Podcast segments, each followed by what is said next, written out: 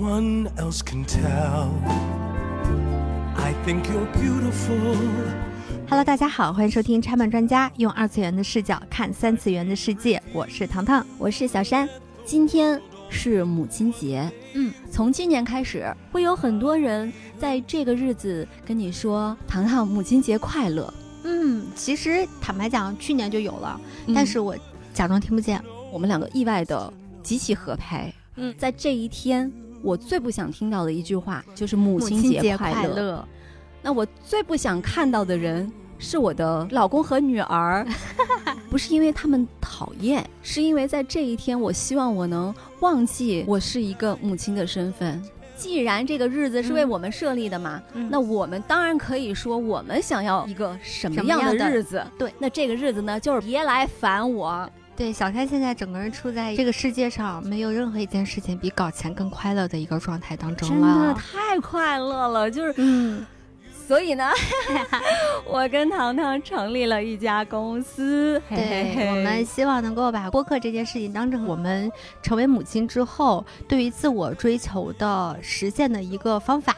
这个身份确实在我们生育孩子之后带给我们非常多精神层面上的巨变。对，嗯，让我们有一些对于自己的人生规划上的翻天覆地的变化。当我有了孩子之后，我发现，我操，我的时间不够用啊！我的人生。要去实现除了作为母亲之外的很多的意义，嗯，我开始对属于自己的时间变得十倍、百倍、千倍、万倍的珍惜。永远都治不好的拖延症，在生完孩子之后就被治愈了。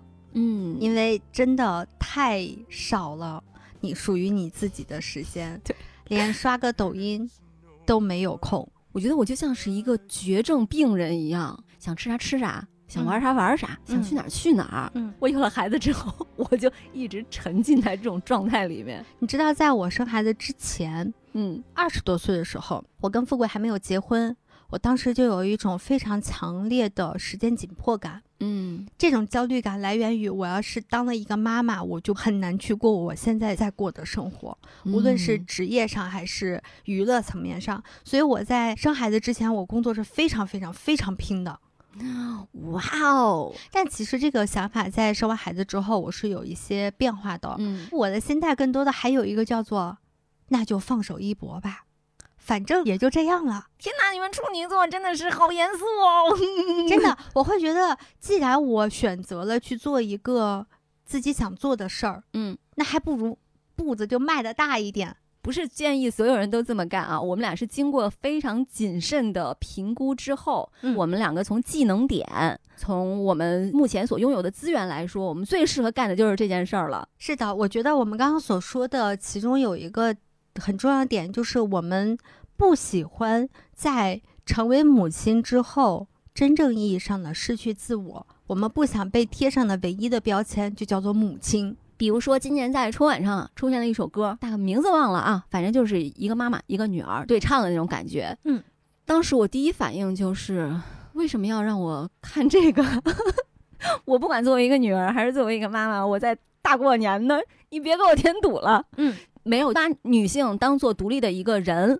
不要说在这个举国欢庆的日子、辞旧迎新的日子，你还得给我身上啪啪的贴俩标签儿，这个事情就让我觉得非常的不爽。嗯，当然仅限于我啊，有很多人还是会为这首歌去感动。对对对，我觉得这个无可厚非。我难受是因为我的个性是这个样子的，它不属于我们价值观的选择。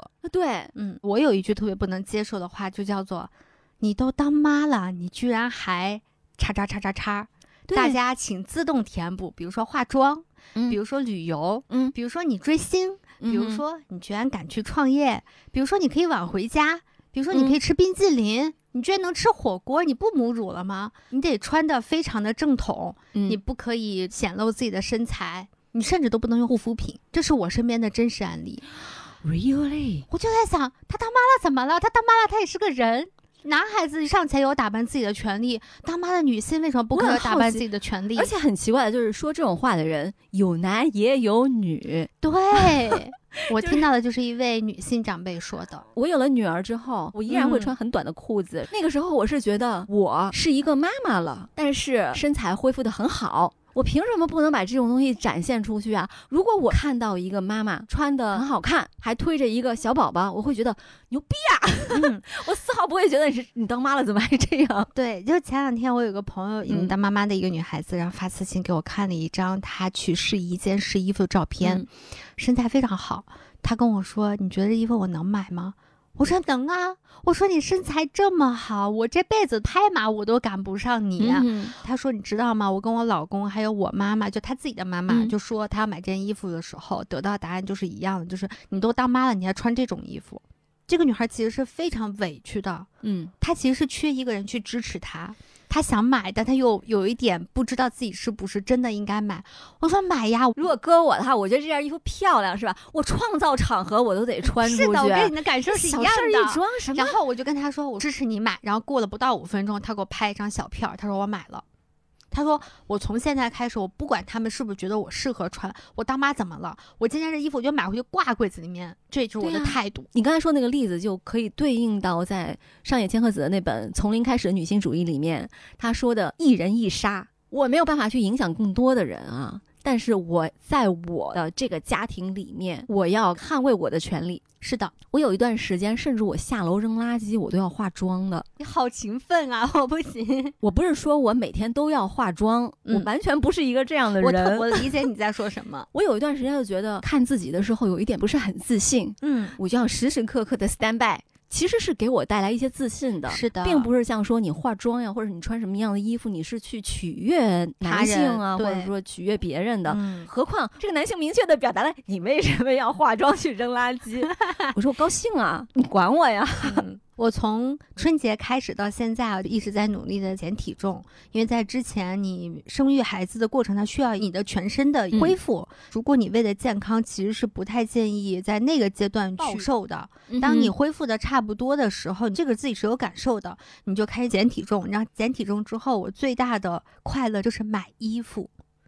就我大概是在几年前开始不怎么运动之后，身体开始胖。就嗯我拍婚纱照，二零一八年体重和我去年生孩子体重之间的差是六十斤。这一点不管富贵怎么想，我不在乎。对于嗯我自己来说，我当然我不是追求纸片人啊，嗯但是我确实我中间有段时间不买衣服，就是对自己的不够自信。但是当我卸下了生育的这个包袱以后，嗯我第一时间就是需要找回的是那个我自己。我跟谁都没有说，我就自己开始控制饮食呀，嗯然后做一些运动啊，嗯很快体重就降下来了。有一天突然突然间，富贵跟我说，说很久没有看到我正面的去打扮自己了。他会觉得我恢复到了原来那个特别自信的那样一个状态，他觉得非常欣赏。所以我会觉得我当妈妈又怎么样了呢？我依然还是曾经的那个自己。嗯，嗯，对啊，这也就是为什么我不喜欢被贴上的第一个标签就是妈妈。我要变成更牛皮的自己。我的第一支口红是在我当了妈妈之后买的，因为我以前是从来不化妆的，啊，就是一个那是因为天生丽质。我真的觉得，就年轻的女孩子怎么看都是好看的。但是有一天我当了妈，就这个心态其实是有变化的。就是我也会被传统思维里面的那些妈妈的妈妈的形象绑架。大家认为妈妈是牺牲奉献、灰头土脸、永远把孩子放在第一位，就孩子打扮的漂漂亮亮，自己穿的灰头土脸的。然后站在旁边。嗯。我代入了一下孩子啊，嗯。如果我很好看，我希望我妈妈跟我一样好看，就我们两个是是。一个 level 就可以了。我在整个怀孕、养育孩子过程当中，嗯，我所有在家穿的衣服嗯。都是 IP 联名款，就只有我们家对自己真的很有要求，就 是我会觉得，因为那些衣服是我喜欢的，什么美少女战士呀、小樱啊、嗯海绵宝宝呀，嗯还有那个哆啦 A 梦呀，全都是这些。其实嗯我有很多很多很多衣服，但我就只有这几件衣服穿。我觉得它是能够让我保持着身上的那个劲儿的战服，你知道吗？，对呀，你的 IP 联名款嗯，和我的口口红红是一样的性质的。是的，我在生孩子之前，我没有任何的化妆品，擦一个防晒，我就觉得我自己了不起。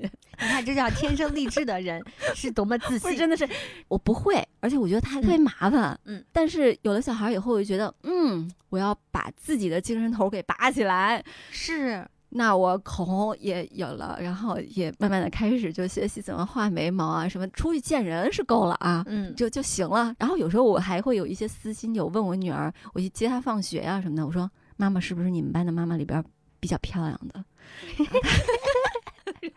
然后他说：“是啊，是啊。”而且我去接他，我会特意的打扮一下。嗯，我觉得对于一个小朋友来说，如果自己的妈妈是一个干净整洁、精神的一个状态出现的话，反正我会觉得很自豪啦。我希望我女儿拥有这种自豪感。是。刚刚小山说到，不希望被定义成一个伟大的妈妈，嗯是因为这个伟大的背后必然伴随着牺牲。当你在单位里面，你的领导说你 PPT 做的真好呀，你就得觉得我，哎呦，心里一慌，哎呀，这以后做 PPT 的事儿，是肯定全是我的了。对，我觉 老板 PUA 员工的两种方式，一个是把你 P 的一无是处，二一个是把你捧的都特别高。是的，给你一种我操，我什么事儿都能干的那种感觉。之后他再给你安排这些工作的时候，他不好意思拒绝了。对他也没有心理负担。对，嗯，他也不给你加钱。对，重点在这儿。然后全办公室就说你最忙。听完这个例子啊，如果你还是未婚的男性或者女性的话，就应该能懂为什么我们不愿意被夸伟大。我女儿不到一岁的时候啊，我当时在朋友圈里边发了一个，请问各位妈妈们，你们觉得做妈妈伟大吗？我惊讶的发现，在下面啊，说伟大的都不是妈，只有一个妈妈说伟大，但是她是怎么说的呢？伟大至极，妈的！就大家能 get 到他这种情绪吧？啊，我好能理解他呀。我还有一个朋友，他也是我们以前的制片人、主持人，非常优秀的一个媒体人啊。他叫庄静，他在下面就说了一句：“所有自选动作都不能称之为伟大，妈妈也是一样。”嗯，说的真好。因为伟大不光意味着牺牲，它意味着要求你泯灭人性。对。他需要是你全身心的为这个家庭、为这个孩子付出你的所有，他没有自我，甚至他需要奉献自己的生命，他才可以被称之为伟大。你就是个烈士，对，就是烈士的那个标准。这个社会把母亲说的很伟大。但是却没有为母亲真正的做一些去支持他们的事情，是去减轻他们负担的事情，是然后让母亲们继续在这个伟大里面无限制的牺牲，并且当她不符合过去世俗标准的母亲的时候，你做自己想做的事情，你从心所欲的时候，你就是有问题的。是的，可能会给很多女性给他们制造负罪感。有很多人说你要去感恩母亲吗？我始终很讨厌感恩母亲的这种想法，就是因为你把一个生命带到这个世界来，你是一个自私利己的行为。你在跟孩子的相处的过程中，你会发现他是无条件的爱我的，对。但是我能不能做到无条件的爱他呢？嗯，我们之所以现在很多年轻的女孩子她抗拒婚姻、抗拒生育，其实多多少少和自己上一代的亲子关系是有是有关系的。对，嗯，要求你感恩，它就是一个对你的绑架。你说的这个，我觉得是要结合我们上一个话题去一块儿讨论的。嗯，就是当一个母亲她被要求是伟大、大爱、失去自我、去牺牲式的去照顾一个孩子的时候，嗯那他的这个所谓的心理成本也好，或者他的养育成本也好，嗯不是指钱啊，更多是情绪层面上的东西，是需要有人去替他承担的。那谁去承担呢？大概率不会是这个家庭的另外一个男主人，或者这个家庭的上一代的老人，而是这个孩子，所以他才会被要求的是被感恩嘛。因为在这个家庭里面，这个孩子是最弱小的，大家是在欺负这个孩子的。是的，就这个家庭的其他成员该去支持这个女性，分担她的很多压力的时候，你们没有做。然后非常无耻的把所有的责任甩锅给了这个孩子，对，然后就变成这个孩子如果不孝顺他的母亲，不感恩他的母亲，就是一个白眼狼。我自私利己的把一个孩子带到这个世界，他不欠我任何的东西，但是我欠他。我们既然做出的是一个自私利己的举动，那这个举动他需要去承担的这个责任的人，他的成本的人，是我们双方共同决定去生养一个孩子的这一对父母。成年人，请为自己的选择负责任，不要无耻的把这些责任甩给孩子。谁当初这么决定的，嗯，谁就要承担责任，一个都跑不了。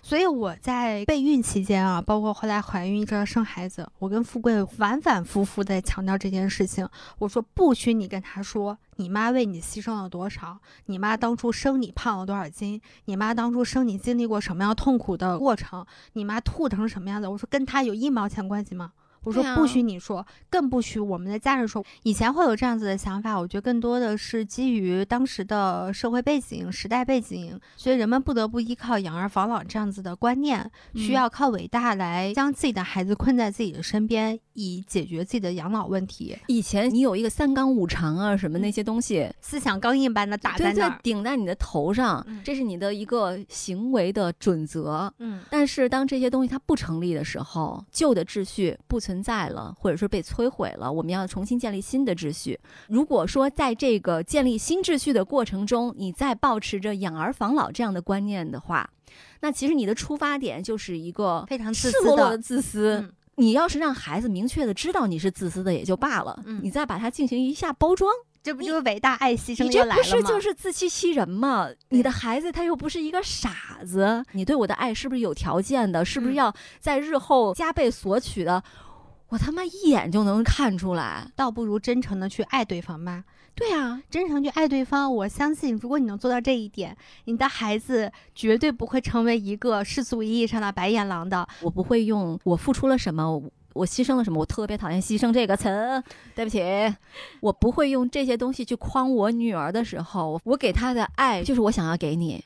然后他会一直给我正向的反馈，甚至有时候我觉得我对他态度不好，嗯，他依然能够很无条件的爱我，嗯让令我自惭形秽。你的出发点调整为我爱他，就是因为我想要爱他；我对他好，就是因为我想要对他好，我心甘情愿。这个时候，你得到的反馈是你意想不到的，嗯而且你们两个会建立真正的亲密的情感连接。嗯，不要去预想你的孩子将来会怎么对你不好，你还不如预想他有多爱你。哎，分享一个跟当妈无关的事儿啊，嗯我当然有一些前任哈。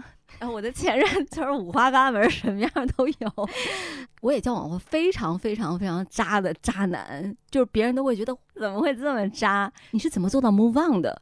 我说这个事儿对我来说太简单了，我大概用了一个月的时间，我就完全翻篇儿了。因为我从来不会去想我为这个人付出了什么，嗯我做这些事儿是图我自己高兴的。嗯，当然，他干了损阴德的事儿，上天会惩罚他的。天在看。对对对，在一段亲密关系的构建当中，只要自己是心甘情愿的付出，当你想要转身离开的时候，你都可以走得很潇洒。哇哦，我太潇洒了。嗯 刚才我们说的，你被定义为母亲，你被人描述成一个伟大的形象，一切不符合伟大母亲标准的行为在你身上都不应该出现。如果一旦出现了，你就要自我反省，你就会陷入一种愧疚的状态。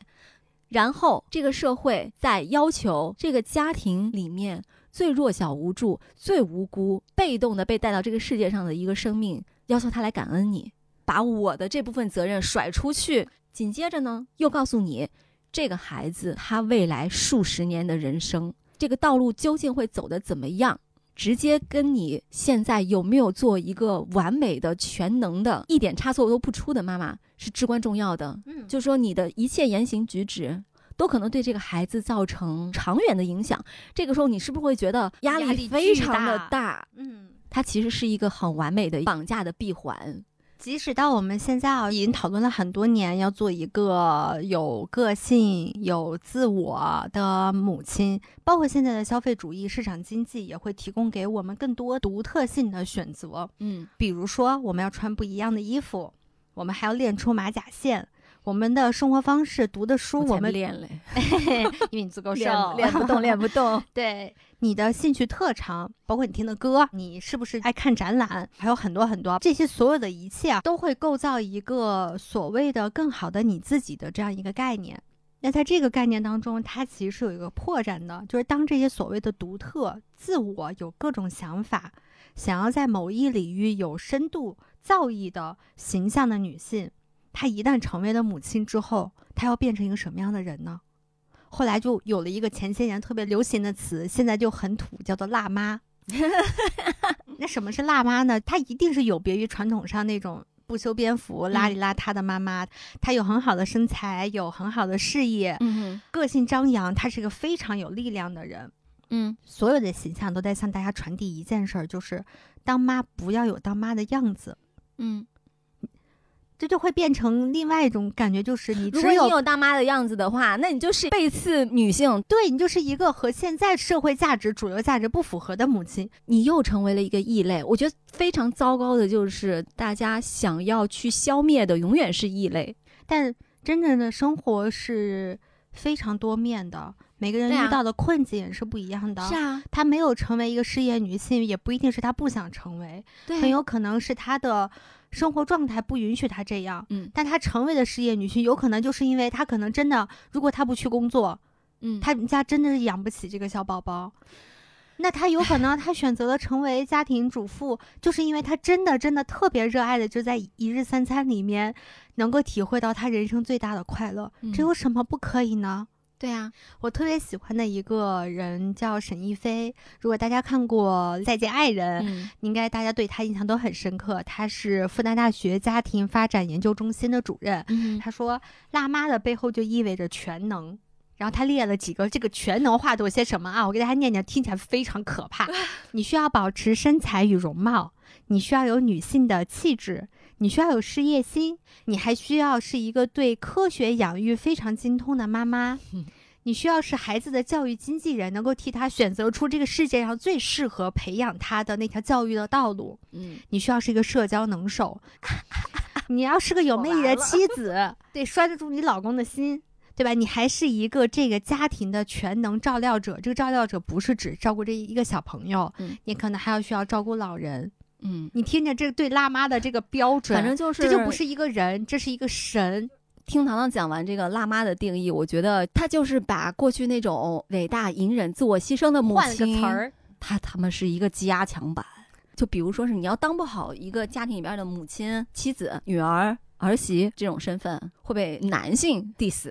但是你如果当不好这一部分呢，又会被女性群体 diss，就所以就是啊，大家都来 diss 我。左也不是，右也不是，对死了算了。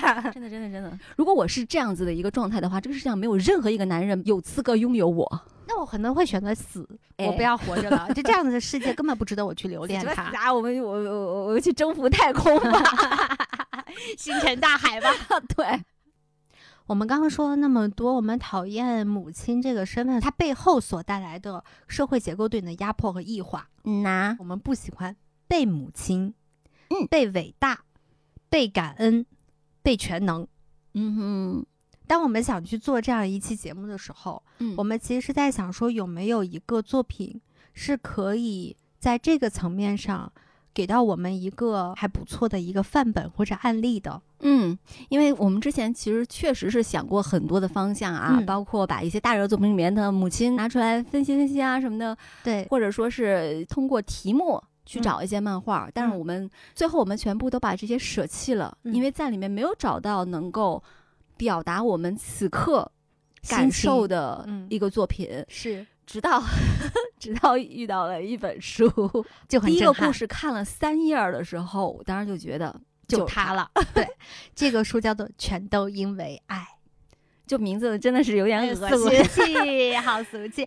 这个漫画作者呢叫吉永史，她是日本非常著名的一个女性漫画家。嗯呃，大家如果不知道她的名字的话，但有一个作品名字大家肯定是听过的，就是《大奥》。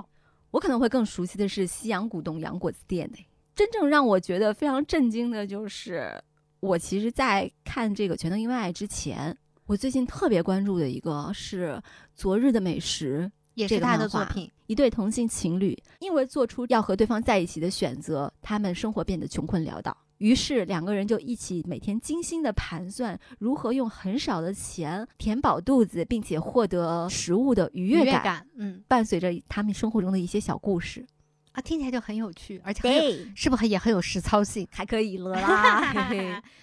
那说回到他的这本漫画叫《全都因为爱》啊，全篇呢其实是以这对母女作为视角来延展。展现他们身边一些人物的关于婚姻、关于爱情、关于生育孩子、关于养育孩子的一系列的很有趣但很动人的小故事。这个女儿叫如月雪子，妈妈叫马里。雪子是一个非常邋遢的一个女孩子，这个我非常感同身受。开篇就是她妈妈在骂她，嫌女儿把家里搞得很乱，说我每天工作很忙，然后回来还要看到这个场景，你就我这一个妈，我就你这一个女儿，我这么辛苦的回来，你就不能给我泡杯茶吗？说着呢，他女儿开始收拾了。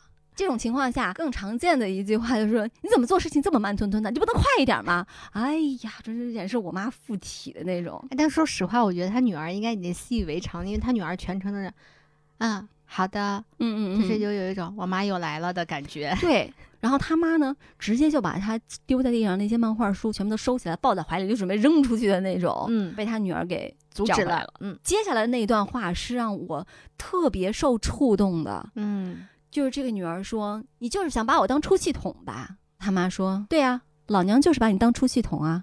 因为前面的话其实是我们很熟悉的生活场景和对话，嗯，大家就不由自主的产生一种生理上的反应，就是我的 fuck，就是又来了。对，就是这妈姐什么呀？但是接下来就是一百八十度的转弯。他妈说：‘对我就是把你当出气筒，我工作也很累，也很烦。’”而且你不要以为这个世界上所有的人做的事情都会如你所愿。嗯，两个人最后的对话竟然是他女儿说：“那那我就给你泡杯茶吧。”然后妈妈说：“好啊。”嗯，然后这女儿心里想，她应该不会一开始就是想让我给她泡杯茶吧？两个人的矛盾就解开了。嗯，这一对母女虽然吵吵闹闹。但是他们两个的情感是非常亲密的，他们能够化解掉这个冲突，他们内心是非常非常非常关爱彼此的。是的，这个妈妈其实是一个单亲妈妈，就她的丈夫之前就去世了，她一个人带着她女儿。妈妈五十多岁的时候得了一次癌症，对，然后在癌症化疗完之后治疗好了，她找了一个男朋友。嗯，她跟女儿说：“妈妈再婚了。”她都不是说妈妈要再婚，妈妈再婚了。嗯，就通知你一下。对，然后他女儿就懵了，什么？你结婚都不告诉我？嗯，他妈妈就安排他女儿和她现任的丈夫见了一面，然后见了一面，这女孩都要撅过去了，因为她丈 夫是一个比她女儿还要小三岁的牛郎。对，她女儿已经三十岁了啊，等于说这个人二十七，等于说一个五十多岁的妈妈和一个二十七岁的牛郎结婚了。而且特别好玩的就是，他介绍完了以后，他女儿就整个人情绪就很崩溃，然后他就拿出 烟就要点，准备点了，但是就是手忙脚乱的。这个时候，这个牛郎非常贴心的就把 打火机递上去了，啪嚓给他点着了。这个女孩就懵了一下，那个牛郎就说。不好意思，我之前在风俗店工作，已经习惯了。对，我是牛 我之前是男公关，我就是一些习惯性动作控制不了。哎，女儿，本来对于她妈妈找一个如此年纪之小的一个老公就非常的震惊，就先是再婚暴击，然后然后又是年龄暴击，然后一棍子打过来说工作暴击。对，然后女儿这个时候就很担心她妈妈会被人骗，就嗯。因为他们家其实没有什么钱，因为在他妈治癌症上把能对能花的钱都花差不多了。后面其实有数次在整本漫画当中，这个女儿单独和她的继父的对话，嗯，每一次对话都是围绕着她妈妈的一些心结，或者说他们之间的一些关系，嗯，去谈论的。后来这个男公关有一次跟他聊说：“我知道你不太喜欢我，你是不是因为我的年纪太小了？如果我是一个……”年纪很长，长过你妈的人，你会不会觉得我很成熟、很靠谱？然后那女孩当时没有否认这一点，因为那样子可能更符合世俗意义上对于一对亲密关系或者一对进入婚姻的男女的一种感官吧。然后那男孩就说：“我跟你妈妈是怎么走到一起的？是因为他们两个都特别喜欢时代剧，我应该就是古装剧的意思，大河剧那种感觉的。对对对，他们要剃武士头。对，然后他们两个人又都会看这相关的小说，看这个电视剧，而且这个男孩的梦想就是成为一个时代剧的演员。嗯，他们两个真的是在灵魂深处得到了共振，所以他们可以跨越年龄走到一起。他前面还有一个特别可爱的，就是这个男公关叫大乔健。大乔健第一次见学子的妈妈马里的时候，当时不是马里自己去，是被人招待去的。嗯，大乔健第一次见到马里就说：“你长得很漂亮。”嗯，马里当时脸色就变了，然后说：“不，我长得不漂亮。”然后大乔健就觉得：“哦，这个马里好可爱啊！因为她虽然已经五十多岁了，但是有着像少女一样的执拗，还坦诚。”说回到母女关系啊，在这样子的一个背景之下。作为女儿，其实是非常担心自己的妈妈在情感上受到欺骗的。嗯，所以当时在我妈妈财产已经没有什么好骗了，对那我不明白你这个男人到底看上她什么了？所以之前呢，就是因为他们母女俩相依为命住在一起，他的继父跟他妈妈结婚之后也住进了这个家。嗯虽然他会觉得非常不方便，因为毕竟是一个年轻的男性，他会有很多生活上的困扰。就比如说洗完澡以后再也不能穿着内裤跑来跑去啊什么的这种，就原来只有自己的妈妈嘛，就随便了。后来当他有一天发现这个男人和他妈是真的相爱，这个嗯男人是真的很认真的在关心他的母亲，并让他母亲能够发自内心的快乐的时候，嗯，他就说我要搬家了。促使学子说出来我要搬家了的那个场景，就是有一天马里下班回家，他把头发剪短了，嗯，对然后大乔见依然是跟他说：“你这样真漂亮。”然后马里说了一句“谢谢”，分镜就给了他女儿一个表情，瞳孔震动，因为他母亲终于能够坦率的面对别人说自己漂亮这件事情了。嗯，然后学子就他什么都没有说，就是说我决定搬出去了，嗯我有个男朋友。友，对啊，我们已经交往很长时间了。嗯嘿，所以这就是我说的，他们虽然表面上磕磕绊绊、吵吵闹闹，嗯，但他们其实是内心非常非常关爱对方的。对，这种关爱是润物细无声的，不是那种你凭什么找一个这种年纪比你小的人，丢不丢人啊我不管。然后那个让别人知道我怎么做人啊！哎呀，我我怎么会说出这么点的话？这个故事之所以让我觉得特别的棒，就是学到了。嗯因为我本来就是一个这样的状态嘛。有些人说，你作为一个妈妈，你不能在孩子面前情绪失控，你不能在孩子面前哭啊什么的。但是我就是会哭，然后会情绪失控。我女儿非常非常小的时候，她还在沙发上爬来爬去的时候，我因为心情很不好，我就坐在那里就哭了。他去抽了一张纸巾，爬过来给我擦眼泪。我很难在一个小朋友面前装。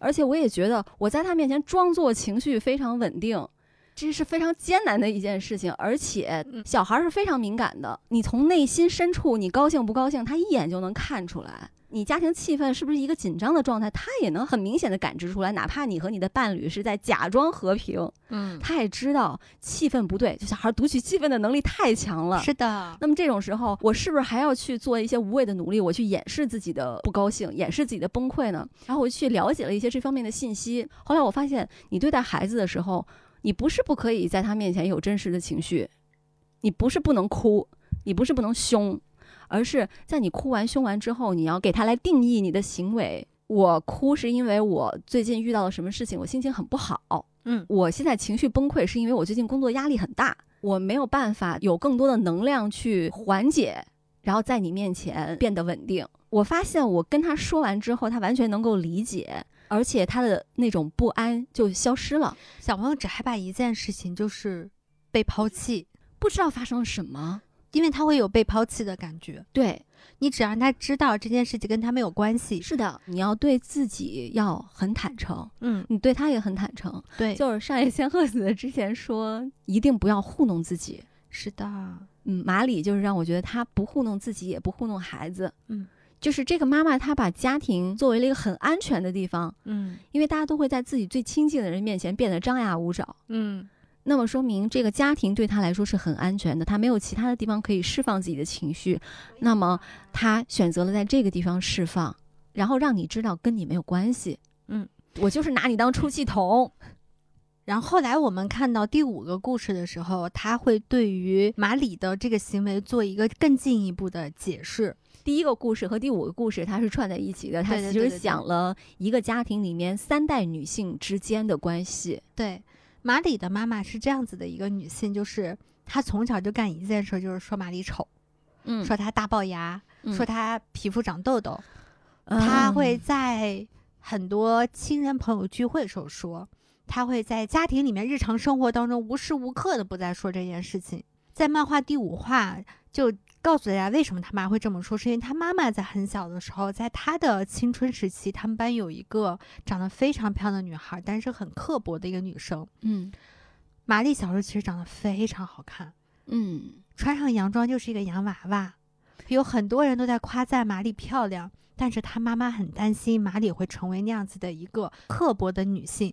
也确实是有一次，玛丽的妈妈带着她走在路上的时候，有一个路过的人说：“啊，那个小女孩长得真漂亮。”嗯，然后马里就穿着小裙子在人面前转了个圈儿，然后露出非常骄傲的那个表情。当时他妈妈就咯噔一下。打击马里外表的行为是从那个时候开始的，因为是他妈妈从马里脸上看到了跟他小时候遇到的那个女同学一样的表情，是的，非常的骄傲，以自己的外表为自豪。嗯，加上呢，在那个年代的日本，我相信啊，他妈妈多多少少是有一点点的重男轻女的。就是马里他还有个弟弟，嗯，就马里曾经跟他妈有过一段争吵，就是觉得他妈偏心，对弟弟更好，不够爱自己。他妈就否认这件事情了，他说：“我都是为了你好。”嗯，你做姐姐的，我对你有别样的要求。马里就有一段内心的独白，大概意思就是：你可别在那瞎扯了。嗯，对，你就是跟爱弟弟。装什么装？是的，你装什么装？然后他在自己给自己内心下了一个决定，就是将来我成为母亲之后，我也一定不会是一个完美的母亲，但是我一定要做到对我孩子的坦白。嗯，原话就是我有可能会把它当成出气筒。但我希望我在那个时候不要说我是为了你好，对，所以你看他后来跟他的女儿就这样，妈妈就是把你当出气筒了，嗯嗯，你给妈妈泡杯茶。第一话和第五话合在一起啊，这一个完整的故事，我特别喜欢这个故事的原因就是这简直是我人生的复刻。虽然我没有一个弟弟，我也不知道我妈为什么会说我长得丑这件事情。呃，他会说通过别人的口，他原话是说小时候，因为我经常住我外公外婆家，然后说院子里面的大人都说我长得就像洋娃娃一样，就跟小马里一样。与此同时，我在进入青春期之后，我妈很经常跟我说的是，你长得可真是丑啊，你的脸大的就像盆一样。然后她应该是担心你早恋吧。我不知道哎，他会说你每天晚上都吃零食，你看你都胖成猪了什么的。说实话，我高中毕业之前，我的体重从来没有超过八十斤。你知道，当我听说他妈妈这么说小山时，我当时有一种，还让我活吗？我怎么办？我上高中的时候就九十多斤，我就一直发自内心觉得自己长得不好看。我以下要感谢好 好呃很多人，直到我上了大学之后，大学一年级的上学期。军训嘛，大家都穿的就绿了吧唧的，看不出来什么。但是军训结束之后，正式开始上课了，因为同学们都要朝夕相处嘛，天天一起上课啊，什么在学校里面。那个时候我们在大学城的那个校区就很小，然后我就发现，嗯，为什么会有很多的男生喜欢我？然后开始有人说我长得好看，我就会开始想，哦，因为我读的是理工科的学校吧，可能是因为女生少，所以他们会这么觉得。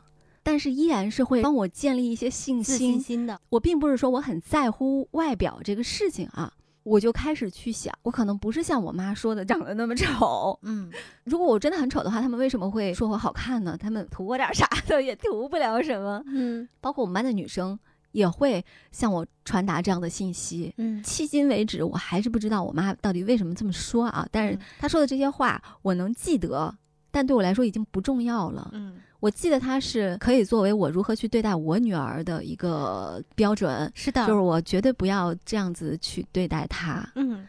可能我就会经常说他，哎，你好可爱，我好喜欢你，我特别喜欢你。就我们两个在家里面，经常是他晚上睡觉，他睡上铺嘛，嗯，他上去之前，我说快快快来让妈妈抱抱你，亲亲你额头、鼻子、下巴，然后左右脸、眼睛、耳朵，然后脖子都要亲到，然后他满足了，睡觉了。嗯，那个时候我觉得特别的开心。前阵子让我非常震惊的一件事情，就是因为他牙齿是反颌的啊，遗传的啊，不是遗传我，对不起，反颌就是稍微有一点八天拔豆茬儿，嗯。就是它是一定需要去进行矫正的，因为这个矫正它不是说为了美观或者是什么的，而且这个是会影响他的面部骨骼肌肉的发育以及他年纪大了之后他的牙齿的磨损情况啊。嗯，然后我就跟他说啊，宝宝，等你的上下八颗牙换完以后，你就要去戴牙套矫正了，你有没有做好心理准备呀？做了这个牙套之后呢，你会更好看哦。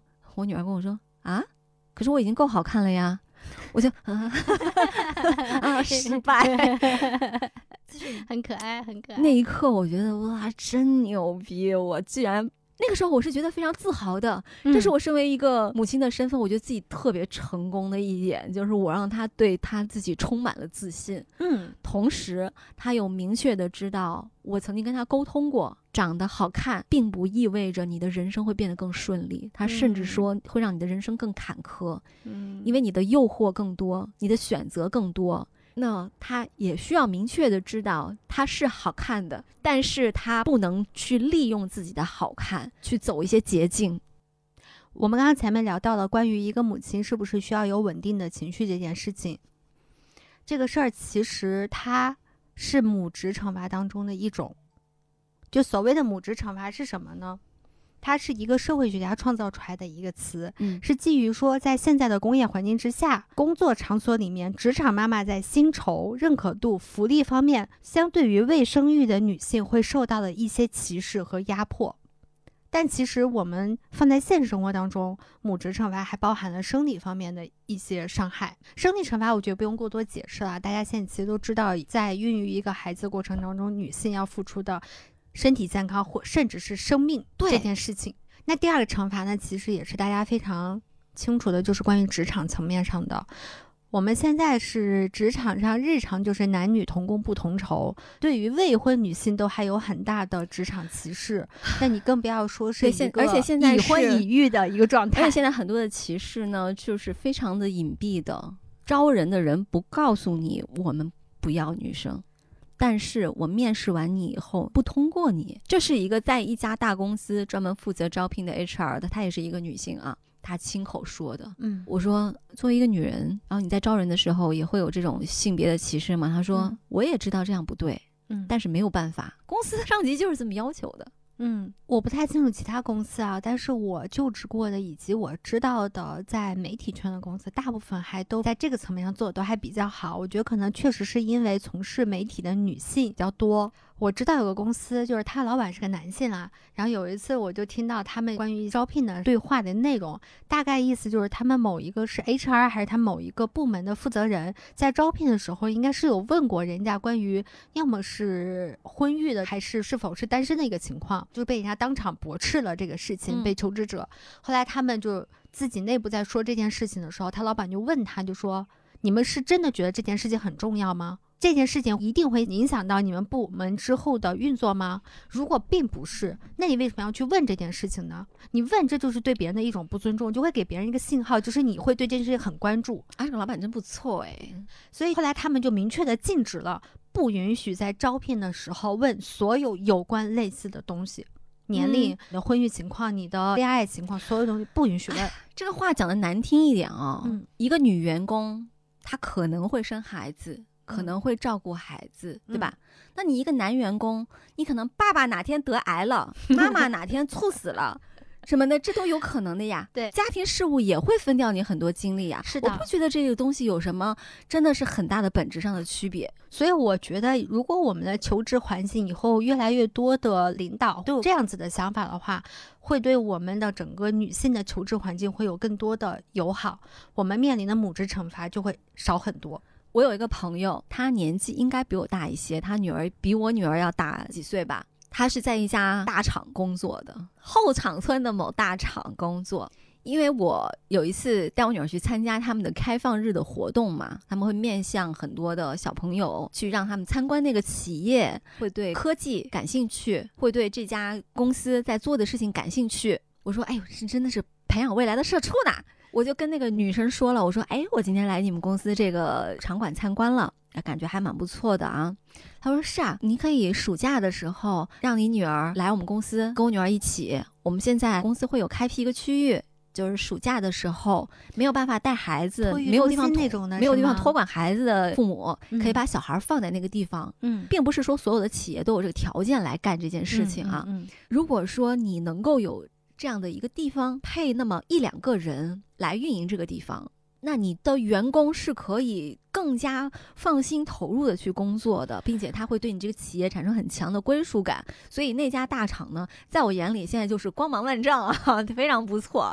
这其实不就是我们小时候经历的很多吗？就是如果你父母是一个大的单位的嗯职工，只要是在这个体系下长大的孩子啊，嗯，都上过自己爸妈单位的幼儿园、托儿所、嗯小学、小饭桌啊、食堂，大部分都有。包括现在还有一些科研院所。嗯，科研人员，你如果说是寒暑假的时候没有办法把孩子托管出去，因为说实话，我们的科研人员他们的收入是没有很多社会上的企业工作的人那人家本来就是凭着一腔热血和情怀在做这样的一个工作。如果说你这个就职的单位能够安抚好人家的大后方的话，他是不是能够更加投入的去工作？嗯这些都是做的很好的单位，就是它其实并不是那么难的。你讲到了一个有了小朋友之后非常困难的一个问题，就是当父母是双职工。上班之后的 这个好传统的一个概念。对，你要怎么面临你的孩子教育和养嗯育他的一件事情？那现在更多的人他选择的模式就是让自己家的老人，就爷爷奶奶或者姥姥姥爷，嗯双方开始交替帮忙带孩子，而更多的这个责任其实落在了奶奶或者姥姥身上。我们家也是这样。所以，我在这块想说到的一个母职惩罚，它不光是对于我们新一代年轻妈妈的一种职场或生理上的母职惩罚，它对于已经老去、本来应该享受自己美好退休生活的女性来讲，它也是一种母职惩罚。她为了让自己的孩子能够拥有更好的、更自由的选择，他们又继续牺牲自我来帮助自己的孩子照顾孙辈。我就听过一个萍水相逢的一个不知道是奶奶还是外婆啊发出的悲叹，她就说真的太累了，而且这样的日子感觉没个头儿。嗯，一个多月前吧，我之前在朋友圈转发过一个关于母职惩罚的一篇文章。我当时写的那段话，大概表达就是为什么我要请阿姨。虽然阿姨很贵，对我们来讲经济压力不是一般的大，但是我为什么要这么去做？除了在解放我自己以外，最重要的是，我希望能够减轻我妈妈或者是我婆婆的压力。嗯，他们即使来到北京帮我带孩子，更多的其实是打打下手。嗯他们每天可以保证下午有一个完整的下午觉。而且你本来把老人从他的家乡叫到这个人生地不熟的地方，就很可怕。对，就很不人性这件事情。但是你没有办法，当社会本身没有办法给予你更多支持的时候，你只能在家庭内部去解决这件事情。嗯那我选择的就是我尽量找另外一个人去替他们分担他们要去承担的这个压力，让嗯他们即使到我这儿来帮我带孩子，也不会过得那么痛苦，嗯也不会觉得天哪暗无天日，每天就跟一个根本没有办法去对话的小朋友在一起，是一件非常可怕的事情。我能做到的现在也就是这些，但我依然觉得对他们心怀愧疚。明明他们不用去承担这些，这跟他们有什么关系呢？又不是他们嗯想要的孩子，对吧？是我选择去生的这个孩子，所以我一方面我不希望自己被母职惩罚，而我一方面我又不得不去惩罚我的上一辈的妈妈们，所以嗯在这一点上，我过得其实是非常的矛盾。嗯所以现在就是要努力赚钱，以更好的生活条件，能够帮助他们再减轻一点他们的生活压力和心理压力。希望有一天我能够通过我自己的努力，还有富贵努力，我们尽量把这个惩罚给它减掉。嗯嗯，让他们觉得跟孙辈相处只有一件事，就是快乐。还有一个母职惩罚，我其实是觉得是来自于一个母亲她对自己的惩罚。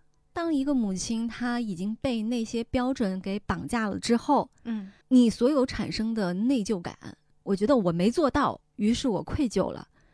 那这个是不是也算是一种惩罚？是。但是这个就回到了我们之前在节目当中反反复复提到的一句话，就是不要总在自己身上找问题。对，停止反省，多从别人身上找问题。对，不要老反省自己啦。对嗯，所以我们既然有这么多的问题啊，这么多的惩罚，那我们要怎么去对抗他们呢？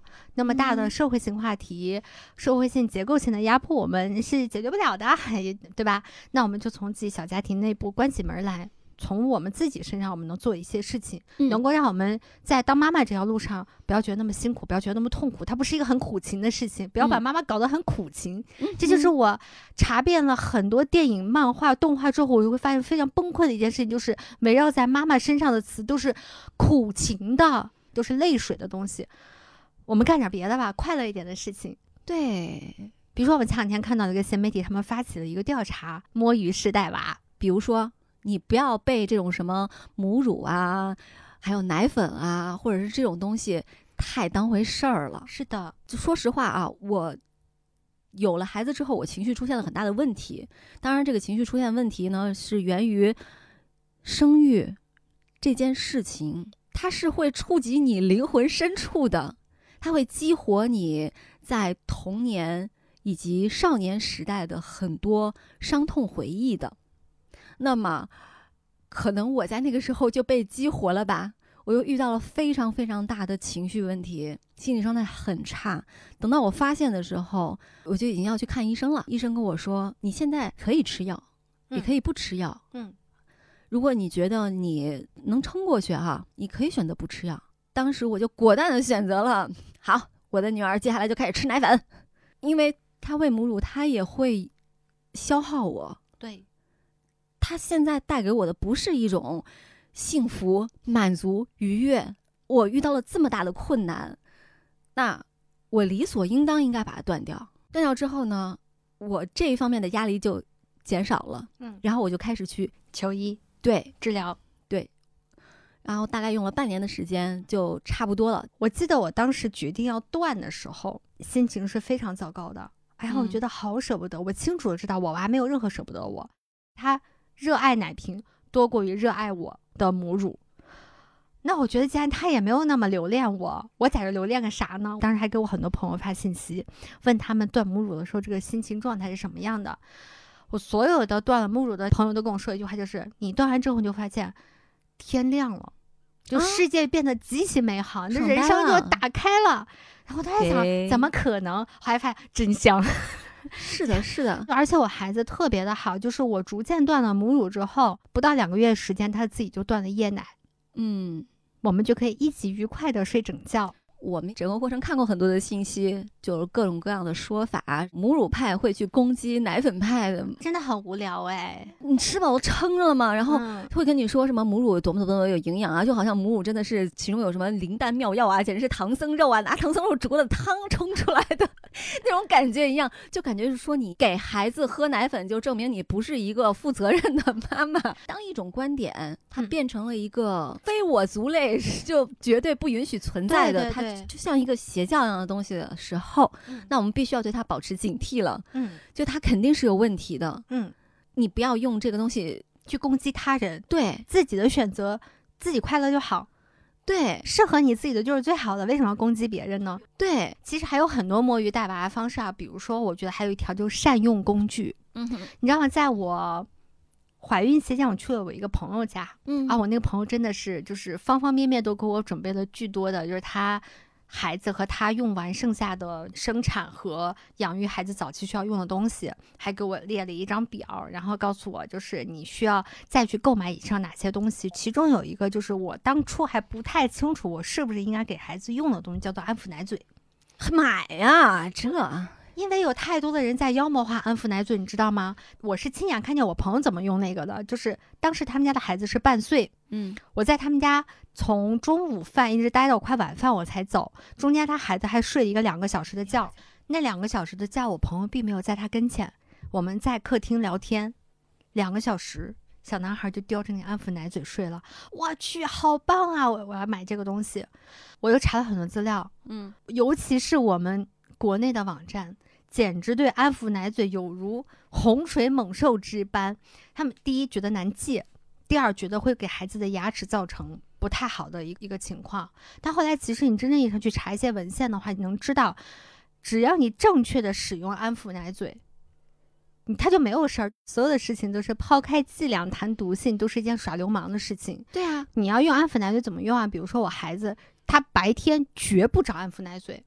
对于他来讲，这个世界上有一万件好玩的事情。嗯，是他为什么要去叼这个安抚奶嘴不放呢？他不会找的。你只要不主动给他，嗯，就是你别大人，孩子一哭，奶嘴塞进去，他睡觉的时候哄睡的时候他会要，睡着他自己就吐了。现在我孩子他自己手上精细动作已经发育的非常好了，我已经观察好几次了，他会把奶嘴先扔在自己的旁边，如果他正好侧身的状态下，他能直接拿。一撕两个鞋就回来哦，这个好像 他绝对不拿手去把它塞回去。如果那个他是正好扔在他脑后勺，就他枕头上头的话，他会自己先拿手划拉。他嗯嗯的时候，他会自己拿手划拉，划拉划拉手拿着，啪自己一塞，自己翻身就睡了。接觉根本不需要我操心，所以我从来没有说在遇到过有很多妈妈遇到那种情况，就是半夜三更睡不了觉，哄孩子哄得自己特别疲惫的状态。我没有，嗯，我也没有。不要被一些小概率可能会发生的有比较严重后果的事情就因噎废食，放弃自己可以更大几率让自己和孩子都很舒适的一个状态。因为安抚奶嘴它不光是安抚情绪，它还有解决肠胀气的这个功能。对你让孩子身体舒服，他自然他情绪就好了。他情绪好了，你就不会那么疲惫了。确实听说有一些难以戒断的问题。嗯，我其实是觉得。他不是安抚奶嘴的问题，就比如说有些孩子他会啃手指啊什么的，咬手，甚至到了挺大还会有这样的问题。咬手其实比安抚奶嘴难戒多了。对，那他有时候难以戒断，那是不是你要考虑的是其他一些方面？你要替换安抚物，或者说你要给予更多的情感方面的支持，对，更让他觉得生活更有趣，好玩的事情更多。你就明确的知道它最好的使用场景是什么，嗯，使用时段是什么，嗯，就其他问题就不大。对，那以此类推呢，其实还有很多东西，比如说餐椅，比如说爬爬垫和围栏等等一系列的，可以帮助你减轻你带孩子的繁琐的。就是不要抱，不要抱，不要抱。哎，对，一切所有东西减轻，学会去用它。你不需要买很贵的，真的都不贵，这些东西。包括孩子进食的这个事情，你有很多可以摸鱼的方法。哎，你别管他啦，丢给他就好了，他自己玩的很开心。对，然后就是坚决不要喂饭，嗯，绝对绝对绝对。要不然等到他需要正儿八经的吃正常的餐的时候，你会累死。它不是一个像安抚奶嘴一样是一个可选的选项啊。嗯，我认为。不要喂饭是一个必选的，是你真的一定要这么做。我摸着良心跟你说的人生经验 就是不要喂饭，打死也不要喂。可能他洗脸是吃饭，也就那么一两个礼拜的事儿，你过了就过了。其实我的出发点特别简单，就是喂饭这个事儿啊，我觉得有了开头，就你不知道什么时候结束了。嗯，那我吃饭的时候怎么办呢？那我能吃饱吗？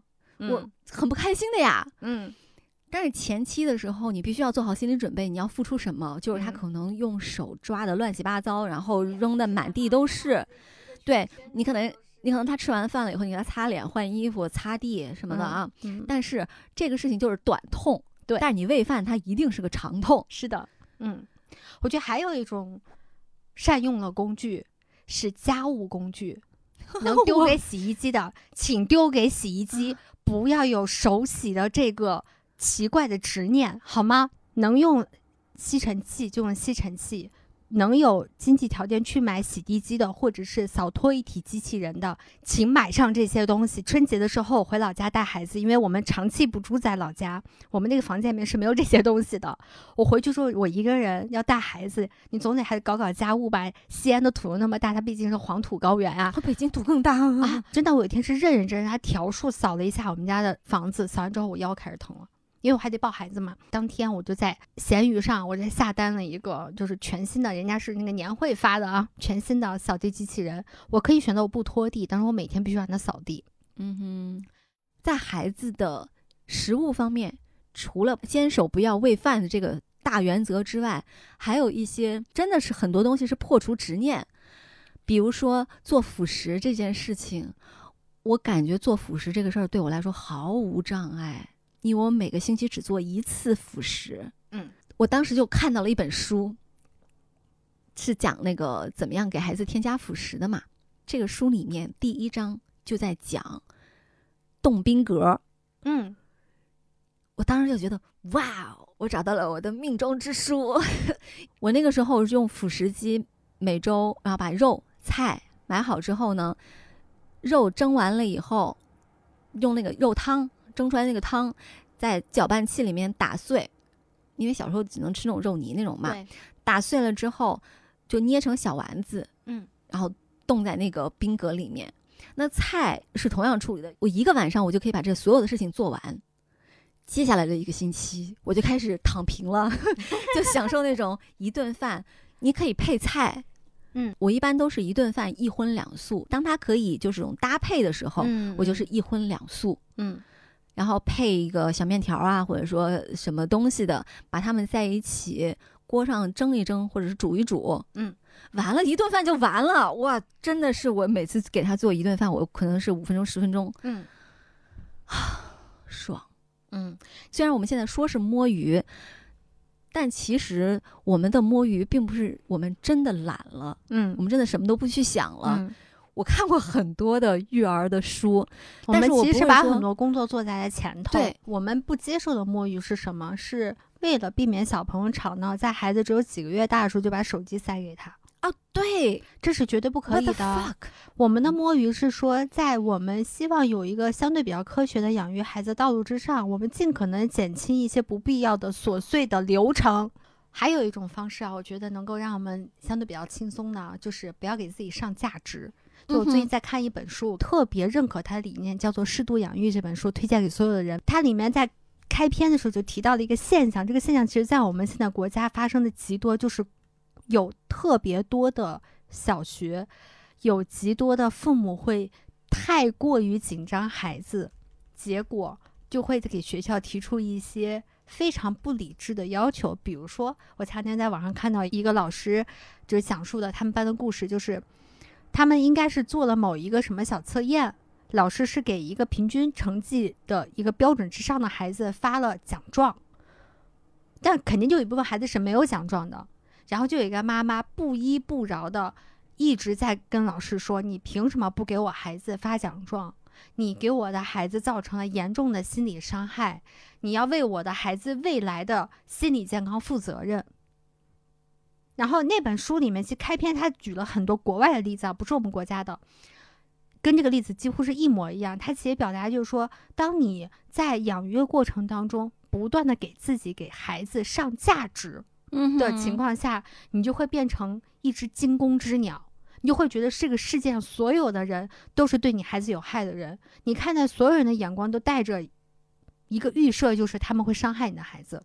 嗯这种养育的结果不言而喻，就是容易让你的孩子变成一个巨婴。嗯呐，用一个平和的心态去对待他，让他在他的成长过程当中经受一切他可以去经受的，也应该去经受的挫折也好，痛苦也好。一个人如果只会笑的话，那是多么可怕的一件事情！你不是完美的，孩子也不是完美的。摸鱼的好处就是在于，摸着摸着你就发现，越摸越爽，越摸越开心，你的人生越摸越开阔了。我现在已经摸到何种程度啊？就是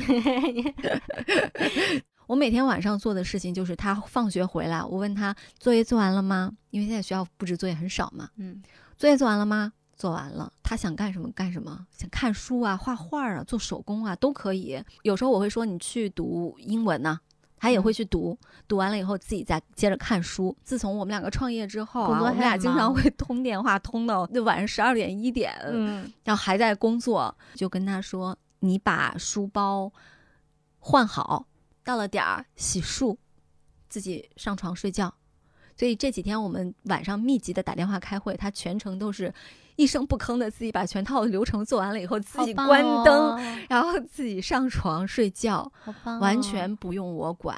嗯爸爸之前有过，你怎么不检查一下他有没有把书带好啊？我说我为什么要检查呀？这不他自己的事情吗？明天忘带了，他如果可以解决这个事情的话，嗯那不是也挺好的嘛？对呀、啊，跟同学借书啊，或者说是真借不到了，被老师发现了，老师说他一下，提醒他一下，他是不是第二天就能记住了？嗯我为什么要天天给他检查，然后让他觉得这个事情跟他无关了？因为总有一个人会帮你最后把关，那嗯你是不是可以就不对自己的这个事情负责任了？嗯，那不可不行。我跟小陈都特别喜欢的一本育儿百科，它上面它有个前言，它里面就提到了一个关于所谓挫折教育这个事情。嗯我觉得看完之后，我就醍醐灌顶。我们这一代，包括我们比我们再小一点的孩子，不是说我们的下一代啊，其实都有说啊，他这个心理承受能力太差了，他这个抗挫折能力太差，是不是近几十年、近一二十年吧，就经常会听到我们的父母或者是比我们父母小一点的的父母在说这句话。那什么是抗挫折能力呢？在那本育儿百科上面，它的解释就是，他解决一件具有困难事情的能力。嗯可能在他很小的时候，他能不能拿起奶瓶喝奶对于他来讲是一件特别困难的事嗯情。那大一点的，就是他能不能把这一门功课学好，是一件很困难的事情。嗯哼，再大等到工作之后，就处理一个复杂的项目，他能不能把它很有井井有条的处理好，这是一件很困难的事情。嗯亲密关系也一样，他能不能跟一个人能够友好的建立亲密关系，跟朋友之间产生矛盾该如何处理，这都是他要面对的实际的困难。嗯，我们不能总要求一个孩子面对困难的时候有很稳定的心态，而不交给他。可以吗？不是，我觉得问题都不在心态这个地方，是只强调心态，不给方法。嗯就是你不会去教孩子说，开水瓶烫了，我要怎么处理？我的手被切到了，我应该怎么处理？我遇到一个很难的功课，我这道题我算不对了，我要怎么去处理？没有人教给孩子这件事情。什么叫有意义的摸鱼？就是你嗯需要放手让孩子去尝试，去解决他面临的人生当中不同阶段大大小小的困难。嗯，你需要给的是什么？我跟你讲，就是我在带孩子练习爬跟趴那个阶段，我就看了有一个育儿博主，我特别认同他说的话。他说：“你不用担心孩子翻身、爬或趴，他摔到哪磕到哪儿。”你需要做一件事情，就是你确认他所在的周围的环境是不是足够安全的，有没有什么东西挡住了他，让他没有办法很好的去完成这个动作。如果有，你帮他拿开；如果没有，你就默默的观察他，在他需要帮助的时候，你给他；在他不需要帮助的时候，你就默默观察他就好啦。然后不要试图替孩子解决所有的问题，嗯因为人生的问题是解决不完的。嗯如果你希望他将来有一个稳定的情绪去面对他人生可能解决不了的问题的时候，你就需要在很小的时候就要学会让他面对这些事情。这就是我很赞成你刚刚说的那句话：书包整理不好了，那他自己为他自己的人生去负责吧。我最近收获了一个非常正向的一个反馈。嗯我最近都很忙嘛，然后我可能十点多的时候从爷爷手里边把他接回来，我们两个回家路上就在聊天儿。我会跟他说，我跟糖糖最近又做了什么呀？我们遇到了各种各样的好人来支持我们啊，什么之类的。然后他跟我说：“妈妈，你知道我以前做语文的预习是会抄的，因为他们做语文预习是要在字典上查各种各样的数字，比如说它的页码，嗯然后它的部首、它的笔画数什么等等一系列。嗯他说：“妈妈，我以前我做预习会抄别人的，但是今天我的好朋友他把他的预习给我抄，我拒绝了。我可以想象有一些这，是一个诱惑，他拒绝了诱惑，哎，我可以想象有一些家长可能听到你抄预习这个，就会事情已经炸了嗯我其实当时有一闪念，哎嗯，抄预习这个事情，哎呀，不太好。但是自己在脑子里面闪完了之后，我这个笑着跟他说：“啊，你拒绝他是不是因为你觉得超预习这个事情会让你心里面产生一些心虚的、羞愧的感觉？”然后他说：“是的呀，那种心虚就在于、哦那种心虚就在于你做了这件事儿，嗯你投机取巧的做了这件事儿，你都干了，但是你一无所获，嗯，他还跟你不干不一样。是的，你不干你就不干了，嗯，你是又干了，但是又还没有收？获。嗯。你虽然把这个事情应付过去了，但是你比如说在遇到这些字的时候，你该不是认识还是你不是一个自信满满的状态，嗯你就是会心虚。嗯。然后我说哦，不错不错，嗯。嗯。早会的孩子，对，还有一个就是我觉得可以减轻母职惩罚的啊，嗯很多的妈妈她自己的生活就是围着孩子转的。嗯对我来说啊，就这个小孩儿，他是一个和我很平等的人，嗯他只不过是年龄比我小了很多。嗯我可以在他很小的时候跟他去亲子餐厅啊，或者什么地方玩儿，去野营嗯之类的啊。嗯那么他是不是也可以迁就我，陪我去做很多我要做的事情？当然，我跟糖糖现在很现实的就是我们要经常的工作，嗯，以及去见很多很多的朋友啊，很多的就是合作方啊什么的。嗯在一些不是特别正式的商务场合，我会愿意在周末的时间带着他，因为我们不得不面对的就是我们在创业阶段，对我们来说是没有周末的。是的，我们周末也要去做很多的事情，我们可能要录音，可能要见合作方，可能跟人家，因为很多的 social 是不能在人家的工作日去做的，我们可能周末会有一些比较放松的一些去 social 的一些状态。那这个时候我就会带他去，我跟他从小就立的规矩就是去书店、去图书馆、美术馆、博物馆这些需要安静的场合，你是绝对不可以大声讲话的。如果你一旦大声讲话的话，我就立刻把你带出去。等你情绪稳定了，我们再进去。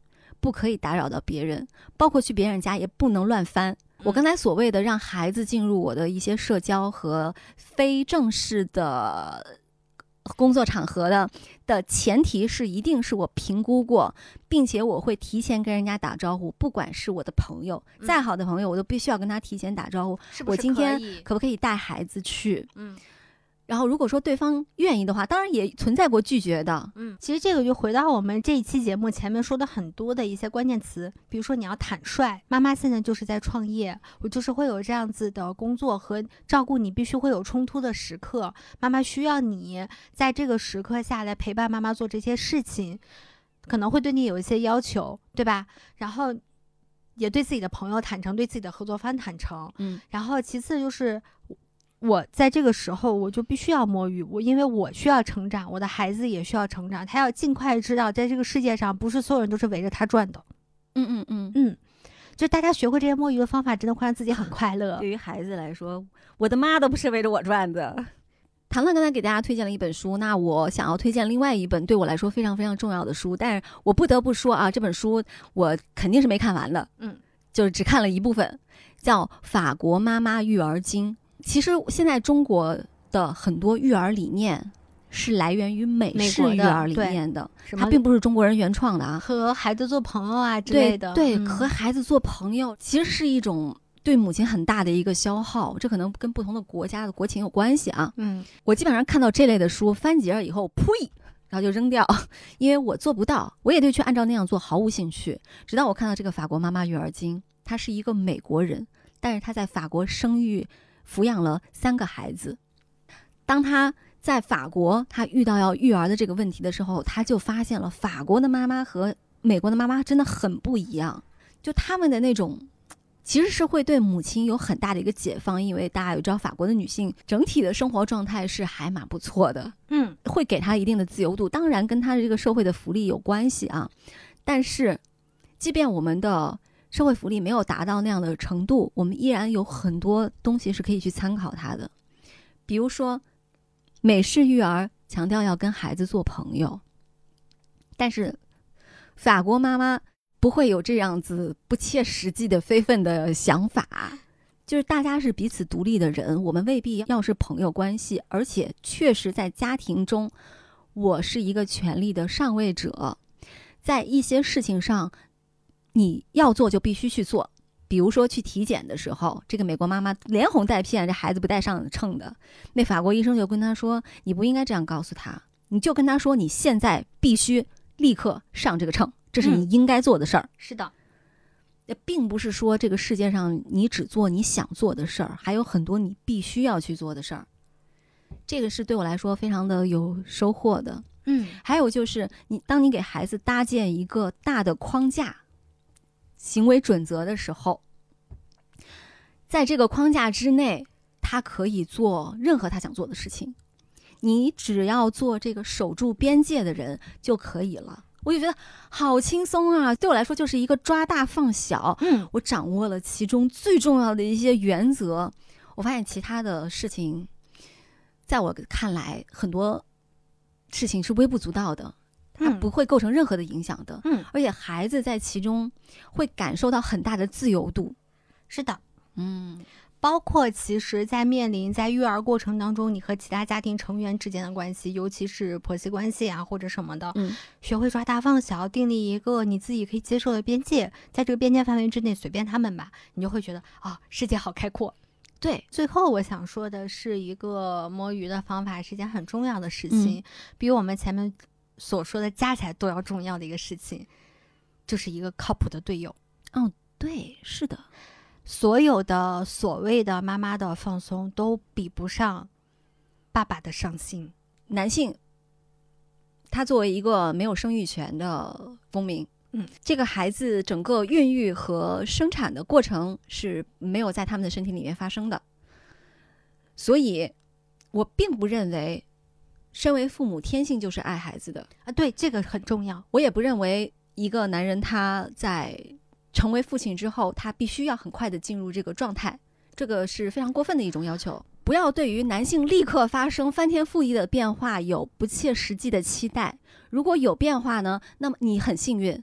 但是很多的男性他是滞后的，那么这个时候你要多给他去和这个孩子相处，来为这个孩子做很多事情的机会。嗯，比如说，我就知道有一些妈妈，我并不是说去指责他们啊，就换纸尿裤啊什么的这种事情，洗澡啊之类的，喂夜奶之类的啊，呃，有很多的妈妈觉得对方干不好这件事情，就大包或者他大揽了。或者他换成纸尿裤换的不好，然后就自己接过来了。那这个情况呢，如果你多这样几次的话，对方的积极性会被打消，他很难通过一些实际的我为这个孩子去付出，来对他建立更深厚的感情。其实正如刚刚小陈说的这个啊，我跟富贵的处理方式就是我们把这些所有的问题尽量给他前置化。我跟富贵其实在很早时候会为一些家务活去产生矛盾，这个矛盾是在于说，富贵他会觉得有很多事情就是哎不做也行，但富贵他是一个如果你让他真正意义上生活在那个环境里面，他又会觉得很不舒适的一个人，所以摆明了就是这个活儿就会丢给另外一个人。那对于我来讲，会有一个非常大的一个焦虑，就是那我生完孩子了，我是一个什么样的状态，我没有办法预估。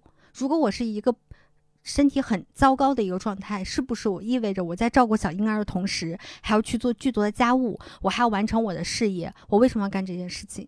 所以在很早的时候，我就在跟他沟通一件事情，就是我们需要共同的为这个家庭去付出我们两个人可以付出的这些事情。我们不能把这些事情理所应当丢给对方，我们都要去为这个家庭去承担责任。在还没有决定生养一个孩子的时候，先去学会的就是我们共同为这个家庭的细节去付出，去承担自己该承担的责任。到了生养一个孩子这个过程的时候，我们就已经知道啊，我们要即将要承担的这个身份，以及我们可能要去面对的责任。我们双方都会去学习要如何成为这样子的一个爸爸、一个妈妈。我们会去看很多的书，会查很多的资料，我们共同去讨论这些事情。当孩子在我身体中孕育的这个过程里头，富贵他没有办法体会生理上的这个过程，但是他会一步一步通过他的学习，尝试的无限的去接近了解我的心理和生理状态是一个什么样一个变化，直到孩子出生，他的心理状态已经调整的相对比较好了。嗯，那他的照顾孩子一些技能，那纯粹就是锻炼的一个模式了。他不会说到那个时候，他说我生了一个孩子，我不能睡觉了，我要去承担很多责任了。他没有这种心理落差感，是因为长达十个月，他在跟我一直在共同的经历着这样一个心理上的一个建设。嗯嗯，所以我没有生完孩子之后出现过巨大的情绪波动。我非嗯常感谢福贵，是因为他做到了他在那十个月当中他设想的那样子的一个父亲和丈夫的一个形象、一个角色。嗯，其实还是刚才说的那个特别核心的一个，不要太心疼男人。对心疼男人是你悲剧人生的开始。从孕期就不要心疼他，生完孩子也不要心疼他。他工作是辛苦，但是你带孩子也很辛苦啊。你之后难道就不是边工作边带孩子吗？对呀、所以综上所述，就是我们希望从各个层面上来讲，妈妈都要学会为自己减负，从心理、从工具、从和老公的关系、嗯从和家人的关系上面，学会全方面的减负，学会摸鱼式带娃。回到我们最初说的，要跟很多传统的对母亲的定义和绑架，你要跟他解绑。不要给自己设那个限制了，我必须是个辣妈，我必须是个职场型妈妈，嗯我必须是一个什么家庭主妇，不要，都不要。对，而且就是要尊重别人的选择。有些妈妈确实会，她身为一个全职妈妈，嗯，她从中得到了非常大的快乐、愉悦、满足。这个时候，职场妈妈也不要去笑话人家，不要觉得人家不独立啊什么的，人家有人家的幸福，你有你的快乐，关你屁事啊！就是不要去评价别人。所以我觉得，对于一个母亲来讲，如果你要给予她所谓的新时代的一个特性的话，我觉得就是选择权。一个妈妈，她有选择去做任何事情，成为任何人，选择任何一样生活方式，小到喂奶，大到嗯她是成为一个全职妈妈，还成为一个事业女，还是她真的可以样样兼顾，成为那个全能妈妈，都 OK 啦。嗯哼，嗯，我现在就追求就是我只做一件事情，就让自己快乐。就好对啦。我跟小陈说的这些，不是我们两个人真的是那种特别任性的，然后罔顾其他人的那种快乐，是基于我们在承担好我们应该承担责任之下，追求的是属于我们真正灵魂深层次的那种快乐。而且你要足够了解自己，你要知道什么对你来说是真正的快乐，嗯那什么是长久的快乐，什么是眼前昙花一现的快乐。嗯，不是说你要跟家人闹得天翻地覆啊，也不是为所欲为啊的，一顿那种快乐。这种为所欲为，它是一种短暂的快乐。对，那我要达到一个长远的快乐，我可能会制定一个小小的计划，虽然不一定有时间表啊。我会告诉自己如何一步一步一步达到我追求的长久的快乐。我过程中可能会有一些徘徊，有一些迂回，但没有关系。我知道我一直在朝那个目标去，就是啊，老子要过很爽的生活，不对，老娘要过很爽的生活。嗯，那说回到母亲节啊，我们其实并不是真正意义上去反现在的这个母亲节，对我们真正想表达的是，我们不想听到母亲节背后有这么多的不可能去逾越，如同圣人般的要求。嗯让成为母亲这件事情变成一件快乐的事情，而不要让它成为一件非常亚历山大和充满着泪水、痛苦的事情。嗯，我们两个其实之前在聊这一期的策划的时候，其实都有回顾过自己印象当中比较深刻的这个母亲节。其实我每年母亲节，我不太会写我自己，我基本上都写我妈。嗯那写我妈什么呢？其实我跟我妈的关系并不是那种特别亲密啊、嗯无话不谈的那种，就是嗯属于见面就掐。嗯但是我不得不说，我妈是一个过得非常爽的一个女人，吾辈楷模。我爸年轻的时候是一个混不吝，小时候就是一个劫道的混混，这样的一个人，他追到了我妈，啊，两个人结婚了，在我妈的家庭特别不看好的情况下，还是结婚了。结婚之后呢，我爸就变成了一个极好的一个老公。我爸妈结婚十周年的时候，我九岁，嗯我爸就请了一些我妈的朋友来家里面，就做了一桌饭，然后他在现场给我妈送了一个钻戒。哇哦，我妈能碰上我爸，嗯是因为他是一个特别人本位主义的，就是他想要什么就是想要什么，嗯他也是一个直觉型判断。我觉得这个人可以，嗯我的生活经验告诉我可以，这男人不错，然后就嫁给他了。嗯嫁给他之后，我妈也特别舍得对自己好，嗯，就什么九十年代穿一千多块钱的那种职业套装，我们家衣柜里边摆了一排。她完全没有那种跟这个男人结婚以后，我不应该这样，不应该那样，我不应该追嗯求物质生活呀、什么的，不存在。我妈想干嘛就干嘛，想要什么就说。然后我就觉得，哇哦，虽然我妈对我一般吧，但是她真的是我的一个榜样。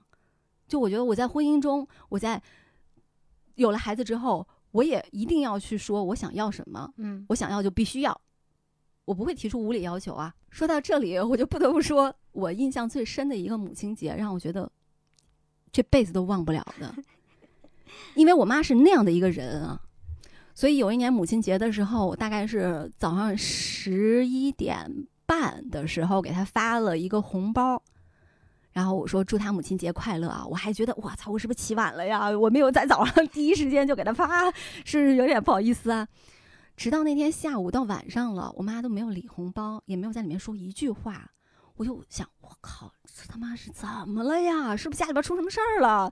然后就赶紧给我爸打一电话，我说我妈怎么了？她是不是呃有什么事儿？你们俩瞒着我，嗯 家里发生了什么？然后我爸说啊，你妈出去玩了一天，然后这现在正在楼上打麻将呢，就她可能没看到吧。嗯等她玩回来了以后，我就跟她说吧。嗯我说哦，好的，好的，好的。与此同时，我因为那天写稿嘛，就之前就把那个孩子送出去了，嗯但是我提前完成了工作，我就给他们发信息说啊，那个随时可以回来啊。这个时候，我收到我女儿的一条信息说：“妈妈，我去朋友家玩了，晚上再回去。”我说：“呃，嗯，好好的，嗯。”在这一天，同时被妈妈和女儿给抛弃，了。然后，但是我觉得特别爽，就是他们没有因为这个日子特别的对我表达什么，嗯或特别的对我要求什么，嗯然后他们好像完全忘记了自己的这个身份，也让我嗯忘记了这个身份。嗯那一天我真的是哇，太开心了。记得开头你问我就是当妈妈的感觉，以及这个第一次过母亲节的感受嘛？嗯我其实有有一天脑海里面闪过一个念头，就是我要想去逗逗我儿子说，过母亲节了，你有什么要跟妈妈说的吗？虽然我知道他什么都不会说，不会表达，他还不懂这个概念。后来那个一念闪过之后，我觉得不对，我根本不想让我儿子来问我这些话。嗯，我想要的是什么啊？是如果有一天有人问他。你今天给妈妈母亲节送了什么礼物呀？你有没有给她说节日快乐呀？我特别希望我的儿子回答就是，关你屁事。不是，我儿子就是那种，我妈妈每天都过得很开心，她每天都像在过节一样，我不需要在这一天对她有特别的表示。对啊，就是那句歌词里面唱的，只要爱对了人，情人节每天都过。是的，他并不是说你让一个女性她苦三百六十四天，然后在这一天被称为伟大感，恩，对，这是多么扯淡的一件事情。是，的。呃，我印象当中比较深刻的一次母亲节，是我二零一五年的时候给我妈送一个礼物。嗯，当时刚工作一年嘛，没有什么太多的钱，然后找了一个朋友的朋友，一个学美术的一个小姑娘，请求她帮我画了一张我妈的自画像。哎、我看到了，原来糖糖的妈妈年轻的时候真的非常的貌美，而且年轻，而且糖糖的妈妈现在也很好看。她是那个在部队长大的嘛，她当过兵，是她当女兵时候的一张半身照。嗯我让她把那个照片画下来了，大概我妈应该也就是十七十八岁的样子。嗯我把这个画送给我妈。我其实希望的是，让她看到这幅画，还能记起来当年的自己是怀抱着什么样的梦想，什么样的心态。嗯我希望她还能记得，我也希望她永远记得那样子的自己，嗯那样子光芒万丈，永远对未来充满着美好的想象和憧憬的眼睛里面闪着星光的那样子的一个嗯小姑娘。嗯，因为那时候我已经就是来北京工作了嘛，嗯我觉得他可以不用再把他的人生在的目标就是我要照顾好我的女儿，嗯他可以拥有自己的美好人生了，就他的人生的另外一个新篇章开始了，这就是我送给他新篇章的那份礼物。嗯嗯最近我相信肯定有很多人也都在去搜索母亲节要给妈妈送些什么样的礼物。嗯哼嗯，就是你知道我最开始买礼物时候也不是很会买，也是养老几件套那种的，什么嗯洗脚盆啊、按摩仪呀、按摩椅呀、嗯然后就这些东西，我告诉你，最后我妈就放放在下头，连用都不用，你就会觉得这些钱花的好像也。没有达到你想要的效果。我后来琢磨一下这件事情，我从来没有跟我妈交流过这件事情啊。但我觉得一方面确实是她的现在身体状态还不错，她确实用不着；另外一方面是我妈其实多多少少有给我表达出来了，她并不想在这个年龄刚刚到六十岁这个年纪，她就认可自己是一个需要用到这样子的东西的一个老人。对啊，她觉得自己还充满着能量，还可以很鲜活的活在这个世界上。嗯然后我就对啊，那我为什么给他送这样子的，让他感觉垂垂老矣的那样子的产品给到他呢？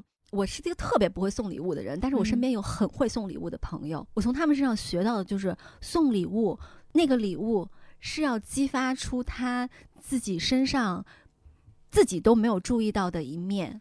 就是可能有一些东西，他放在那个柜台里面，放在那个玻璃橱窗里面，他走过的时候会多看一眼。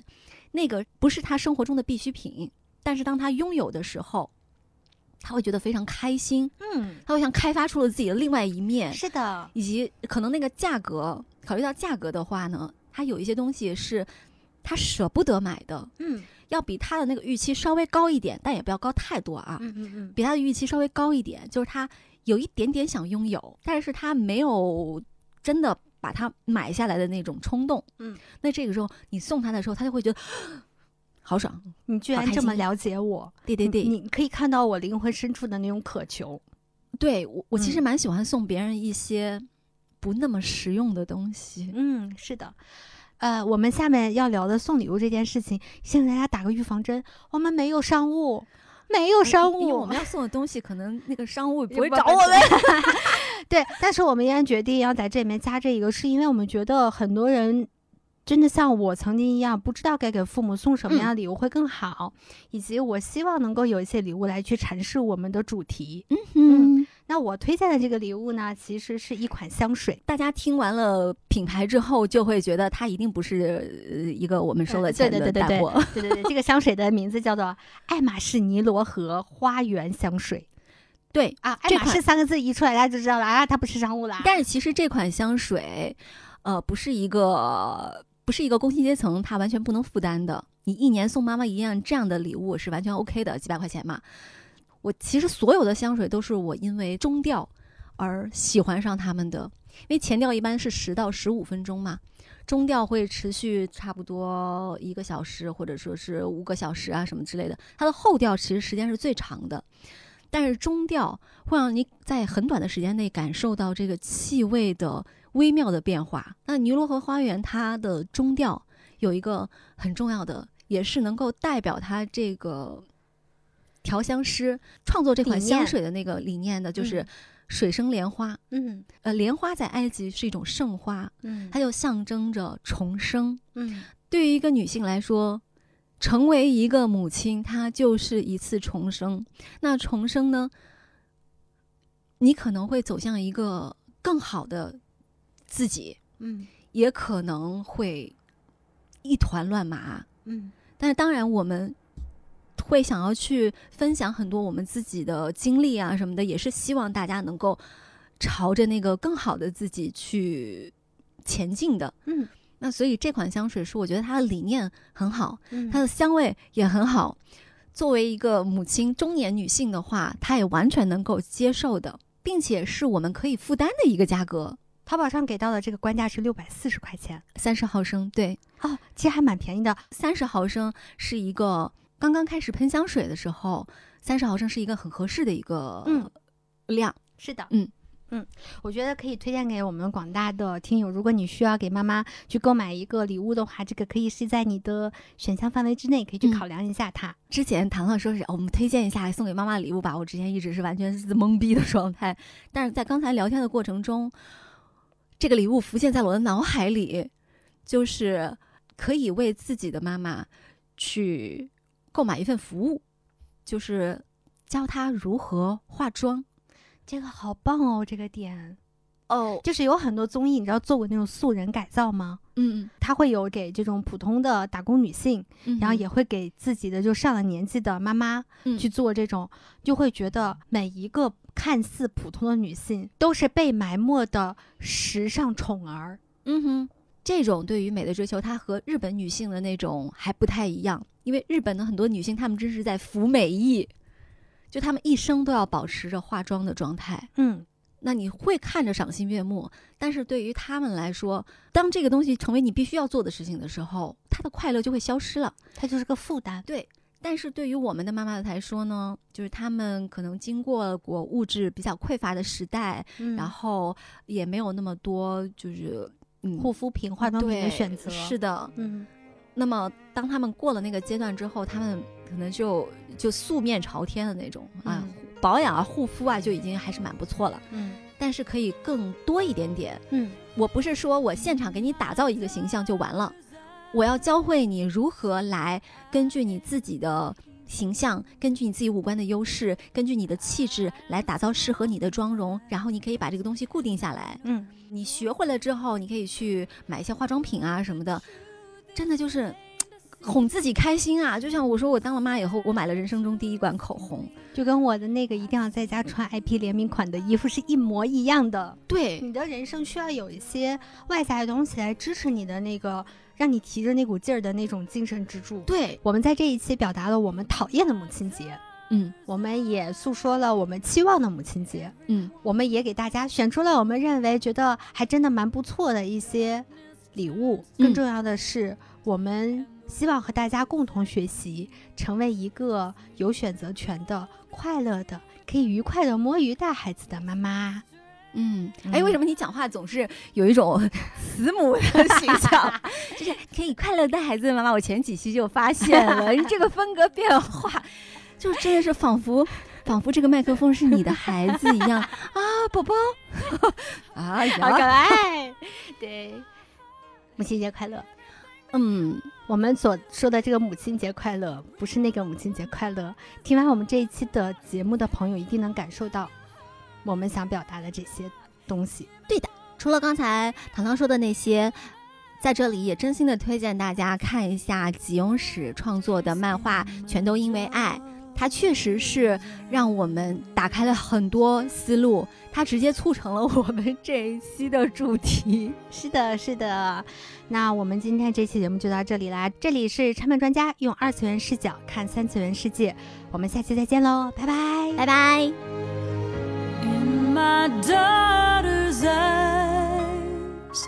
I can see the future, a reflection of who I am and what will be. And though she'll grow